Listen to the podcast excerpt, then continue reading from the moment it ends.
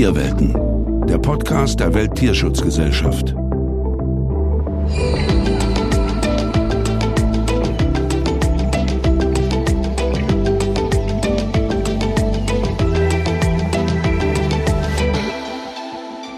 Hallo und herzlich willkommen zu einer neuen Folge von Tierwelten, dem Podcast der Welttierschutzgesellschaft. Mein Name ist Christoph May. Ich bin Referent für Presse- und Öffentlichkeitsarbeit bei der Welttierschutzgesellschaft und Moderator dieses Podcasts. Ich möchte Sie und euch heute mitnehmen auf die indonesische Insel Sumatra. Bereits seit mehr als zehn Jahren unterstützen wir dort wichtige Tierschutzarbeit für das Wohl der Sumatra-Elefanten.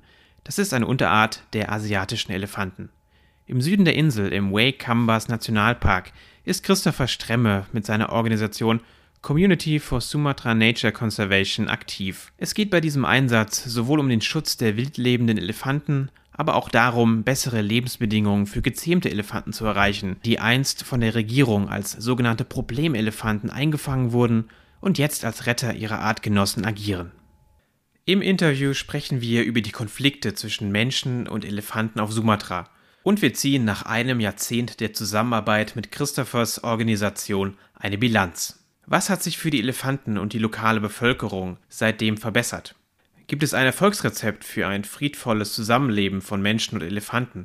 Und was sind die anhaltend großen Gefahren für das Wohl der Sumatra-Elefanten? Das alles und viele weitere Hintergründe zum Elefantenschutz auf Sumatra hören Sie und ihr nun im Tierweltengespräch mit Christopher Stremme, den ich für unsere Aufzeichnung während eines Besuchs in der indonesischen Hauptstadt Jakarta erreichen konnte. Hallo Christopher, herzlich willkommen im Tierwelten-Podcast. Hallo Christoph, danke für die Einladung. Ja, sehr gerne.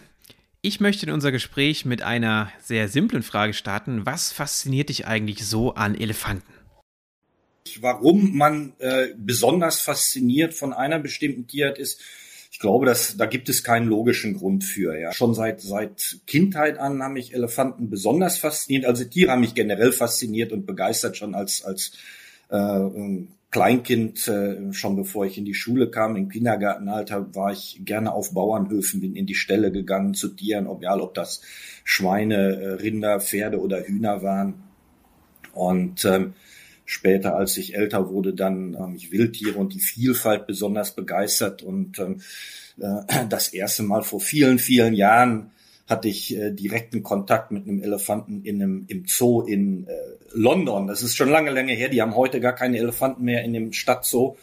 Ähm, das war noch ein ganz kleines Gehege, wo der Elefanten noch über den Graben rüber mit dem Rüssel reichen konnte. Und äh, ähm, im Prinzip nach nichts, was äh, aus Tierschutzgründen äh, Sicht heute nicht gut ist, aber nach Futter gebettelt haben und ich als kleiner Junge meine Hand darüber gereicht habe und der meine Hand berührt hat und das war irgendwie, hat mich total fasziniert und ähm, weiß nicht, seitdem ist es irgendwie, ähm, dass für mich Elefanten was ganz Besonderes sind. Hm. Du arbeitest ja heute ganz konkret mit asiatischen Elefanten. Daher die Frage, was macht die so besonders?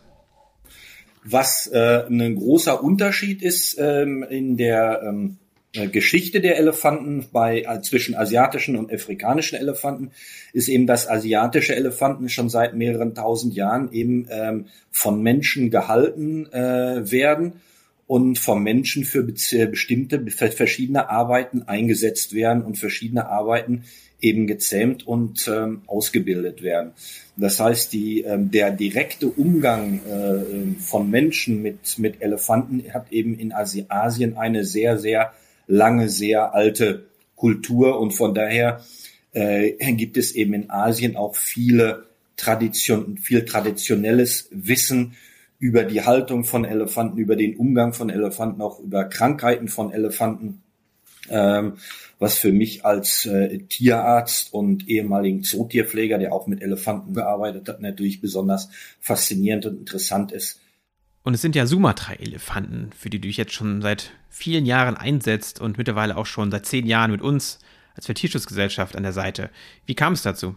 Da ich ja Tierarzt bin und äh, Zootierpfleger mit einem auch einem äh, Vergangenheit als Elefantenpfleger im Zoo, äh, habe ich äh, nach einer Möglichkeit gesucht, in einem asiatischen Herkunftsland des asiatischen Elefanten eben die Möglichkeit zu finden, mit Elefanten zu arbeiten. Und es hatte sich ergeben im 1998 dass ich einen ähm, englischen, sehr erfahrenen Kollegen begleiten konnte nach Sumatra, als er hier ein Survey gemacht hat über äh, Elefanten, über zahme Elefanten, Gesundheitsprobleme der Elefanten.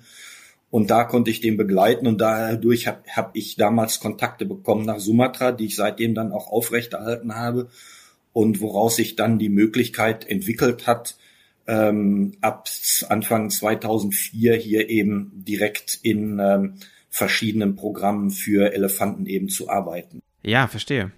Der Ausgangspunkt für deine Arbeit auf Sumatra sind ja die Konflikte zwischen Menschen und Elefanten. Wobei Konflikt ja vielleicht sogar ein zu harmloses Wort ist. Wir reden ja hier darüber, dass Elefanten und auch Menschen zu Tode gekommen sind. Und zwar oftmals aus dem Grund, dass Elefanten die Ernte der Menschen gefressen haben und damit dann die Wut der Bevölkerung auf sich zogen. Und wenn wir diese Auseinandersetzung und vor allem auch eure Arbeit vor Ort verstehen wollen, dann ist es, denke ich, ganz wichtig, dass wir auch die Hintergründe dieser Konflikte einfach kennen. Bitte schildere uns diese doch einmal. Ja, Sumatra ist natürlich, äh, war ursprünglich natürlich in weitesten Teilen bewaldet. Ein Elefanten, der Sumatra-Elefant äh, lebt im, im, Flachland und Tiefland, äh, äh, Regenwald und äh, das äh, ähm, ist halt so, dass der Flachlandregenwald oder die Gebiete des Flachland- und Tieflandregenwaldes eben die Gebiete sind, die auch ähm, am interessantesten sind für Landwirtschaft. Und seit den äh, 50er Jahren, Ende der 50er Jahren eben ähm, der größte Teil dieses äh, Flachlandregenwaldes verschwunden ist, weil er eben ähm, einmal natürlich das, das Holz in dem Regenwald eben ähm, kommerziell nutzen wollte und vor allen Dingen aber auch, weil man die Fläche äh, konvertiert hat in große Plantagen, äh, in erster Linie äh, äh, Palmölplantagen und äh, äh, Gummibaumplantagen, die im Wesentlichen dazu geführt haben, dass in Sumatra leider kaum noch äh, Flachlandregenwald vorhanden ist und damit auch dass äh, äh, der Hauptlebensraum von Elefanten, Nashörnern, Tigern und zum Teil eben auch Orang-Utans äh, verschwunden ist so dass eben nur noch sehr, sehr kleine, ähm, ähm, zerstückelte Habitate übrig sind, die eben ähm, von Farmland umgeben sind und wodurch die äh, Problematik entsteht, dass die Elefanten eben häufig in Konflikt kommen mit den ähm, Farmern im Umland, äh, weil sie eben nach äh, Futter suchen außerhalb des Habitats ähm, nicht unbedingt nur, weil das Futter in den verbliebenen äh, Waldgebieten nicht genug ist, aber sondern vor allen Dingen auch, weil das Futter auf den Feldern natürlich viel nährreicher ist. Ja, also sich von äh, fast reifem Reis oder Zuckerkorn oder Mais äh, zu ernähren, ist natürlich äh, ähm, nahrhafter als äh, ähm, Gras oder Blätter zu fressen. Ja, du nennst die Konflikte mit den Farmern im Umland. Das ist ja heute ein Kernbestandteil unseres gemeinsamen Projekts, eben diese Konflikte zu lösen. Und dazu will ich später auch noch detaillierter mit dir sprechen, will aber zuerst noch einen Schritt zurück machen, damit wir die Situation vor Ort noch besser verstehen können. Ursprünglich hatte der Staat ja einmal selbst versucht, die Konflikte zwischen Menschen und Elefanten zu lösen. Kannst du das Vorgehen da einmal beschreiben? Die ähm, Situation in Sumatra war äh, in den 80er Jahren bis Ende der 90er Jahre so, dass die ähm, indonesische Regierung ein Programm aufgelegt hat von der Regierung, um eben wilde Elefanten, die in Konflikte verwickelt waren, einzufangen und in sogenannte Elephant Training Centers zu verbringen. Das ist auch ähm, die Ursache, warum es überhaupt zahme Sumatra-Elefanten gibt. Es gab in historischer Zeit auch mal Elefantenkulturen in Indonesien. Äh, bis in die äh, Kolonialzeit, bis in die holländische Kolonialzeit gibt es Dokumentationen, dass die Herrscher von äh, des Sultanats Aceh, dass die zahme Elefanten auch zum Transport genutzt haben. Diese Kultur ist aber aus Gründen, die mir nicht ganz klar sind, ausgestorben im Laufe der Jahrzehnte ähm, so dass also nach der Unabhängigkeit in 50er, 60er Jahren gab es keine zahmen Elefanten und keine Elefantenkulturen mehr in Indonesien.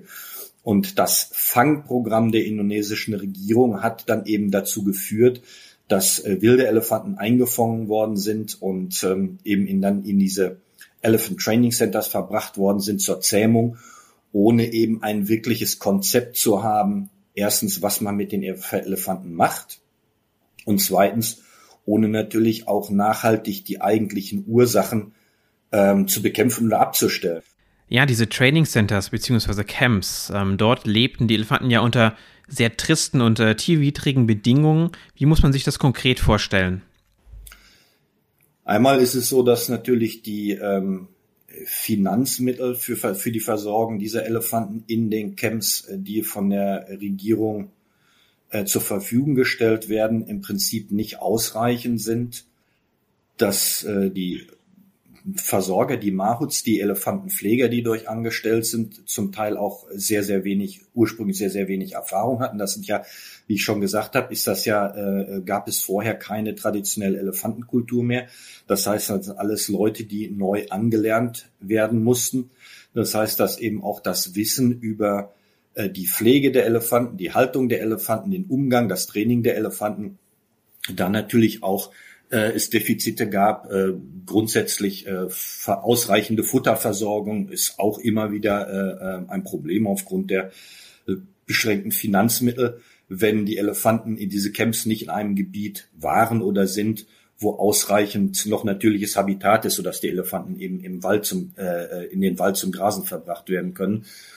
Äh, und dann gab es im Prinzip, als wir angefangen haben, gab es auch keine strukturelle äh, tiermedizinische äh, ähm, Betreuung der Tiere und im Prinzip waren die mehr oder weniger einfach nur da.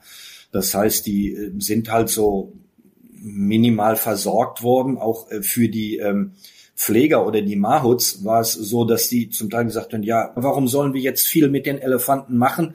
Ähm, es passiert ja sowieso nichts. Viele sind dann eben auch ähm, notwendigerweise mehr oder weniger 24 Stunden ähm, äh, angekettet auch wenn auch nur an einem Bein. Also die haben dann eine Kette, die ist so 15 bis 30 Meter lang, dass da ein Bewegungsradius ist. Aber das ist natürlich nicht ideal und ähm, was fast gar nicht stattfindet, ist eben ähm, sozialer Kontakt zwischen den einzelnen Tieren, weil eben dadurch, wie die, äh, wie die, wo die Camps sind, man sind die Tiere nicht einfach frei laufen lassen. Alle diese Camps sind in Gebieten, wo auch entweder direkt oder in relativ äh, Nähe auch Farmland ist. Das heißt, wenn man die einfach frei laufen lässt, dann äh, enden die natürlich im Farmland der umliegenden äh, Bauern. Das heißt, sowohl das leibliche als auch das, äh, ähm, das, das physische als das psychische Wohl der äh, Tiere ähm, ist natürlich dann in solchen Camps nicht wirklich äh, in einem Maße gewährleistet, dass man davon guter Haltung oder gutem Tierschutz sprechen kann. Mhm, klar. Und wie ging es denn weiter? Ihr habt euch ja dann relativ schnell darum bemüht, äh, langfristige Verbesserungen im Leben der Elefanten einzuleiten. Als ich hier angefangen habe zu arbeiten, ging es wesentlich darum, dass wir äh, helfen, die Gesundheitsversorgung von diesen zahmen Elefanten in den Camps, in den der, der Regierung eben zu verbessern. Und dann war natürlich die Frage, ja, ist ja alles gut und schön, was wir hier machen, wenn wir helfen, dass es den Elefanten etwas besser geht ins Camp, auch wenn das das Handling etwas besser ist, die Versorgung besser ist. Aber was, was soll das alles jetzt? Und äh, dann haben, äh, da haben äh, nicht nur ich, sondern auch äh, ähm, lokale Kollegen hier, die auch im Naturschutz und im äh, Artenschutz arbeiten, gesagt, ja, warum, es gibt auch Probleme, warum können wir, wenn die Elefanten, die sind ja nun schon da, Warum können wir sie nicht irgendwo einsetzen, wo sie sinnvoll genutzt werden und dadurch auch dann eben die Haltung verbessert wird? Und das ist eben, was wir in ähm, Wakambas ab dem äh, Jahr 2008 angefangen haben, dass wir einige dieser Tiere in äh, ähm, Patrouilleneinheiten verbracht haben, wo sie nicht mehr in dem großen Camp sind, wo ganz viele Elefanten waren. Natürlich, je mehr man Elefant man auf einem Ort hat, desto schwieriger ist es auch, die und aufwendiger ist es, die zu versorgen, ähm, dass wir eben Elefanten genutzt haben, um im Nationalpark Patrouillen zu reiten. Einmal um ähm, illegale Aktivitäten im Nationalpark besser zu verhindern und aufzudecken und zweitens, um auch Mensch-Elefanten-Konflikte zu verringern, die im Randgebiet vom Waikamas Nationalpark in bestimmten Gebieten sehr, sehr regelmäßig und sehr, sehr häufig aufgetreten sind. Und dadurch ist im Prinzip dieses Projekt entstanden, die Elephant Response Units, von denen wir jetzt vier haben, in denen insgesamt äh, 26 Elefanten äh, ähm, sind, die äh, regelmäßig eben mit ihren Mahuts innerhalb des Nationalparks, also ihren, ihrem natürlichen Habitat, äh, für Patrouillen eingesetzt werden und äh, eben auch um wilde Elefanten zu beobachten und zum Teil eben die wilden Elefanten, wenn sie zu nah an die Grenze kommen oder äh, versuchen aus dem Nationalpark rauszukommen, äh, wieder in den äh, zurück in den Nationalpark zu drängen und zu scheuchen, ja, um eben diese Konflikte zu verhindern, die dann natürlich auf der Seite der Farmer äh, viel Hass und Aggression gegenüber den wilden Elefanten äh, hervorrufen und auch da, dazu führen, dass dann eben wilde Elefanten ähm, vergiftet werden oder vergiftet oder erschossen, meistens, meistens vergiftet werden. Ja. Wenn wir die Situation jetzt nochmal vergleichen, früher in den staatlichen Camps und jetzt die Elefanten in eurer Obhut, was hat sich da hauptsächlich getan? Jetzt mit den Elefanten, die wir jetzt eben einsetzen für die in den Elephant Response Units in Waikambas, hat sich das äh, total gewandelt, weil einmal die Mahut sehen, wir haben eine Aufgabe. Wir regelmäßig arbeiten wir mit, ihren, mit unseren Elefanten. Das heißt, regelmäßig äh, gehen wir mit den Elefanten Patrouillen reiten. Das heißt, wir gehen äh, mehrere Stunden am Tag oder in der Nacht, je nachdem, was der, wie der, ähm, wo die wilden Elefanten sind, haben wir eine Aufgabe und wir müssen diese Aufgabe erledigen. Das heißt, da ist auch das Gefühl, wir müssen einer Verpflichtung nachkommen.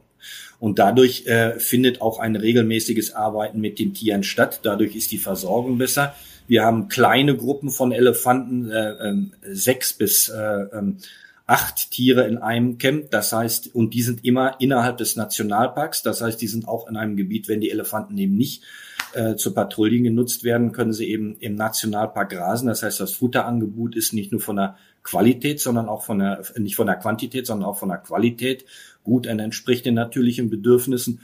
Und wir haben in allen Camps eben auch ähm, Gehege eingerichtet, wo die Elefanten eben ähm, frei zusammen äh, ähm, sozialisieren können. Das heißt, wo die Elefanten sich treffen können und eben das tun, was Elefanten eben auch tun, eben äh, mit einem miteinander interagieren.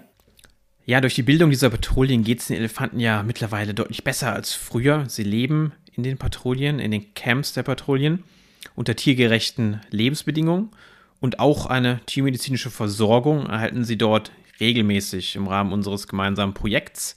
Als Tierarzt äh, kommt dir da ja auch eine sehr wichtige Rolle zu. Entsprechend regelmäßig bist du dort vor Ort bei den EIUs, um sie eben zu untersuchen, die Elefanten.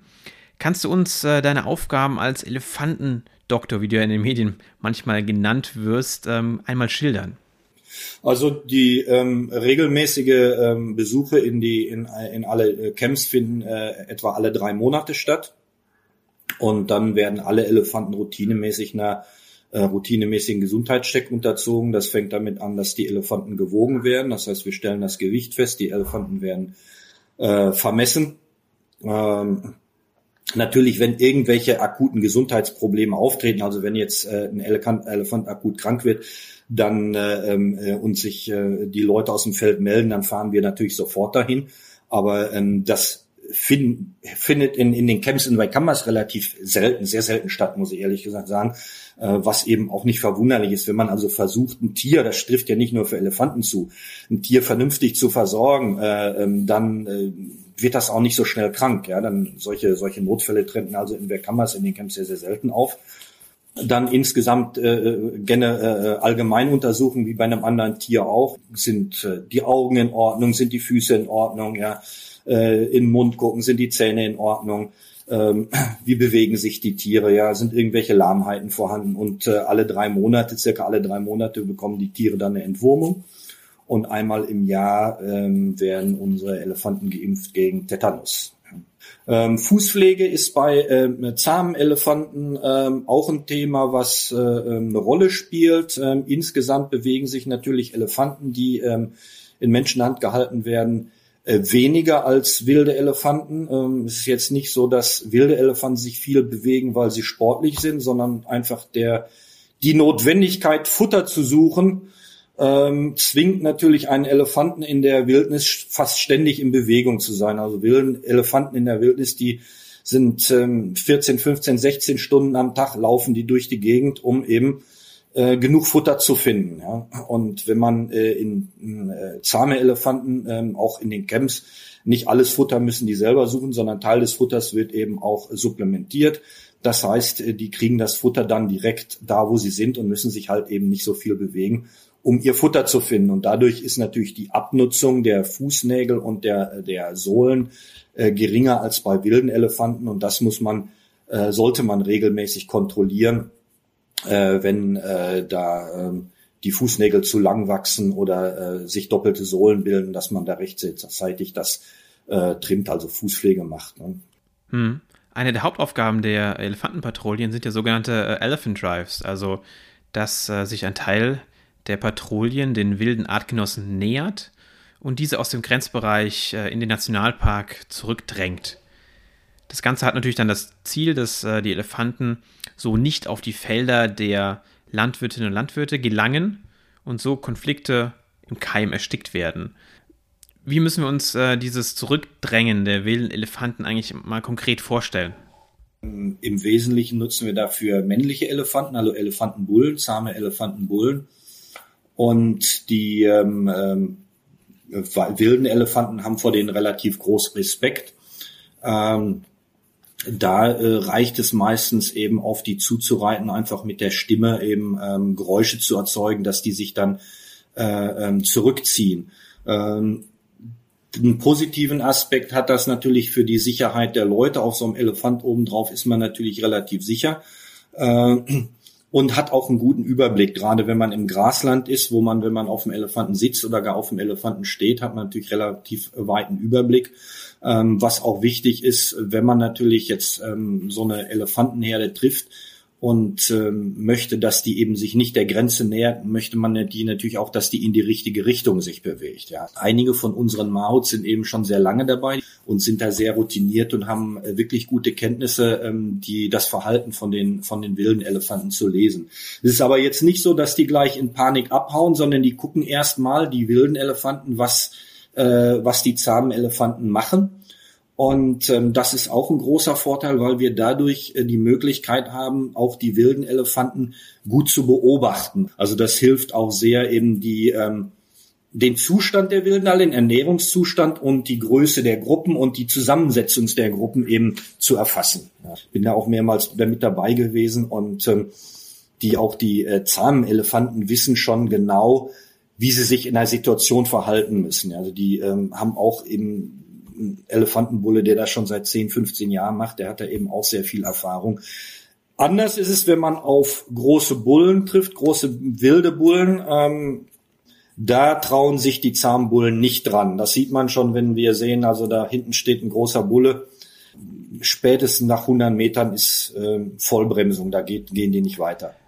Große wilde Bullen, das ist ein gutes Stichwort. Es gibt ja einen Elefanten im äh, Wakehammers Nationalpark, einen einzelnen Bullen, bei dem ist es ja ganz faszinierend. Er schafft es immer wieder, sich sozusagen seiner Bewachung zu entziehen und aus dem Nationalpark zu entwischen. Was macht ihr in so einem Fall? Man kann da nur besch beschränkt äh, äh, Maßnahmen ergreifen. Der hat ein GPS-Halsband jetzt, das heißt, wir wissen relativ genau, wo er ist. Allerdings natürlich die äh, GPS-Daten werden auch nur alle Stunde oder alle zwei Stunden gesendet. Und innerhalb von ein, zwei Stunden kann der sich natürlich äh, weit bewegen und der ist halt natürlich auch sehr clever und kundet auf, kundschaftet natürlich auch die Nightwatches auch aus und versucht, die zu umgehen. Und ähm, daher schafft er das relativ häufig auch äh, noch den Nationalpark zu verlassen. Ähm, aber seit er eben GPS-Halsband hat, ist es ähm, natürlich uns möglich, viel schneller darauf zu reagieren. Insgesamt ist dieser Elefant kein ganz großes Problem, weil die ähm, Schäden, die er anrichtet, sehr gering sind. Und Im Wesentlichen, wenn er den Nationalpark verlässt, bewegt er sich auf, auf Feldwegen, ja, äh, weil es bequemer ist. Ne? Und ist auch bei vielen äh, der lokalen Bevölkerung bekannt. Er hat aber bisher nie Menschen wenn er in Ruhe gelassen wird, wenn er nicht äh, direkt angegriffen wird, nie Menschen angegriffen, er hat noch nie jemand getötet, er hat noch nie äh, Häuser zerstört. Von daher ist glücklicherweise mit diesem Elefant die lokale Bevölkerung relativ ähm, gelassen, will ich mal sagen. Ja, der, der frisst dann zwar hier und da was von den Feldern, aber die Verluste, die da entstehen, sind ähm, relativ gering. Da ist halt natürlich trotzdem immer das Risiko, dass irgendwie mal ein Unfall passiert. Aber ähm, bisher eben auch aufgrund des Verhaltens äh, des Elefanten ähm, ist das ein relatives geringes Risiko. Wir wissen ja, dass der Einsatz der EIUs also der Patrouillen trotz solcher Einzelfälle äh, sehr erfolgreich ist und äh, die Mensch-Tier-Konflikte dadurch maßgeblich abgenommen haben. Siehst du da eine Chance, dass sich diese Konflikte einmal gänzlich eindämmen lassen? Also die wilden Elefanten gar nicht mehr über die Grenzen des Nationalparks hinausgehen? Ich könnte mir vorstellen, oder ich hoffe, sagen wir es mal so, wenn wir es schaffen, über nächsten 20, 30 Jahre dieses äh, Programm weiterzuführen, dass die Elefanten, die jetzt in den letzten äh, fünf bis zehn Jahren und weiterhin in diesen Gruppen geboren werden und groß werden, ja, dass die eigentlich die Erfahrung machen, ja, wenn wir über, wenn wir über diese Grenze hinausgehen, dann ist es eigentlich immer unangenehm. Da habe ich noch die Hoffnung, dass das, äh, wenn man, wenn man das schafft, dass sich über mehrere die nächsten Generationen, dass sich dieses Verhalten vielleicht ändert. Das wäre dann natürlich der Idealfall. Aktuell sind es ja aber nicht nur die Elefanten, die zum Erfolg beitragen, sondern auch die lokale Bevölkerung. Aus dem Grund äh, leisten wir im Rahmen des Projekts ja auch Informationsarbeit und binden die Menschen in der Region aktiv ein. Zum Beispiel, wenn es um die nächtliche Bewachung der Felder geht. Wie wichtig ist das für den Erfolg des Projekts? In Indonesien oder in Sumatra haben wir ja halt die, die Situation, dass äh, der große Teil der Bevölkerung, die in Sumatra lebt heute, eben ähm, nicht ursprünglich aus Sumatra stammt, sondern aus Java stammt durch die, die, die Umsiedlung und ähm, äh, traditionell halt ähm, nicht die Erfahrung hat, ja. Und auch sagt, ja, das ist, sind ja nicht unsere Elefanten, das ist die, das soll sich die Regierung drum kümmern. Der gehören ja der Regierung, sollen die sich da drum kümmern, ja. Ähm, und dieses Change of Mindset äh, ähm, zu schaffen, dass die Bevölkerung, natürlich braucht die Bevölkerung Unterstützung dabei. Die können das nicht unbedingt alleine machen. Also es muss eine Regierung sein, da muss ein NGO sein, der, der dabei hilft, der auch zur Stelle ist, so wie jetzt in der Kammers, sagt, wir können das nicht alles alleine, aber wir sind bei euch. Ja, wir lassen euch nicht alleine damit. Ja, und äh, ähm, sage ich mal, ohne dass man die Lokalbevölkerung das annimmt und sagt, ja, das ist Teil unseres, unserer täglichen Arbeit.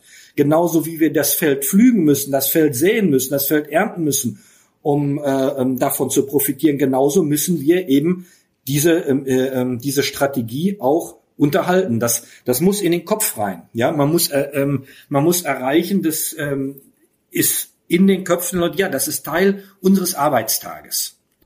Wir haben ja sehr viel über die Patrouille-Elefanten gesprochen und gehört, wie sich deren Lebensbedingungen zu besseren gewendet haben. Aber wie steht es denn um die wilden Sumatra-Elefanten? Ziel des Einsatzes ist es ja auch, dass die Patrouillen Wilderei verhindern. Wir haben natürlich auch immer wieder mal in, in, zwar nicht in den Gebieten direkt an der Grenze, wo die Patrouillen geritten werden, sie sind relativ gut kontrolliert, aber in, in anderen Gebieten werden immer mal wieder auch natürlich ähm, äh, gewilderte Elefanten aufgefunden. Insgesamt ähm, scheint es uns nicht so, dass ähm, der Bestand ähm, wesentlich zurückgegangen ist in den letzten zehn Jahren, aber die Tatsache, dass wir im Moment in den letzten mindestens fünf, sechs Jahren nur einen erwachsenen Bullen gesichtet haben, ist natürlich ein Problem ähm, in Bezug auf die äh, genetische Vielfalt dieser Population. Ja. Hm. Ein äh, großer Problembereich, den wir ja eigentlich auch in fast allen unserer äh, Projekte spüren, ist der Klimawandel. Wie ist hier die Situation im Wakehammers Nationalpark und äh, gibt es da schon Auswirkungen auf das Projekt? Also wovor ich etwas Sorge habe, mittelfristig und langfristig vor allen Dingen, ist, dass wir beobachten, äh, dass die äh, das Phänomen des El Nino, also der der ähm, dieses Warmwetterphänomen, äh, was ähm, normalerweise alle ähm, sieben bis zehn Jahre auftritt äh, und dann im ähm, Süden von Sumatra eine relativ lange Trockenzeit auslöst, die dann auch den Nationalpark, äh, den Wekamas Nationalpark betrifft, dass dieses Phänomen äh, zunehmend häufiger auftritt, dass diese langen Trockenheiten äh, häufiger auftreten und auch extremer auftreten. Ja. Und ähm, das äh, hat in den letzten Jahren ähm, bisher nicht die wilde Population insofern beeinflusst, dass sie, dass Elefanten verhungert sind, ähm, weil es noch ähm, äh, Sumpfgebiete gibt im Wekamas Nationalpark, wo sich dann äh, die äh, meisten Gruppen hin zurückziehen. Ähm, wir haben schon die Problematik erlebt, dass wir dann in den Camps, in, den, in unseren Elefantencamps, wo die zahmen Elefanten sind, ähm, in der Zeit ähm, komplett alles Futter substituieren müssen.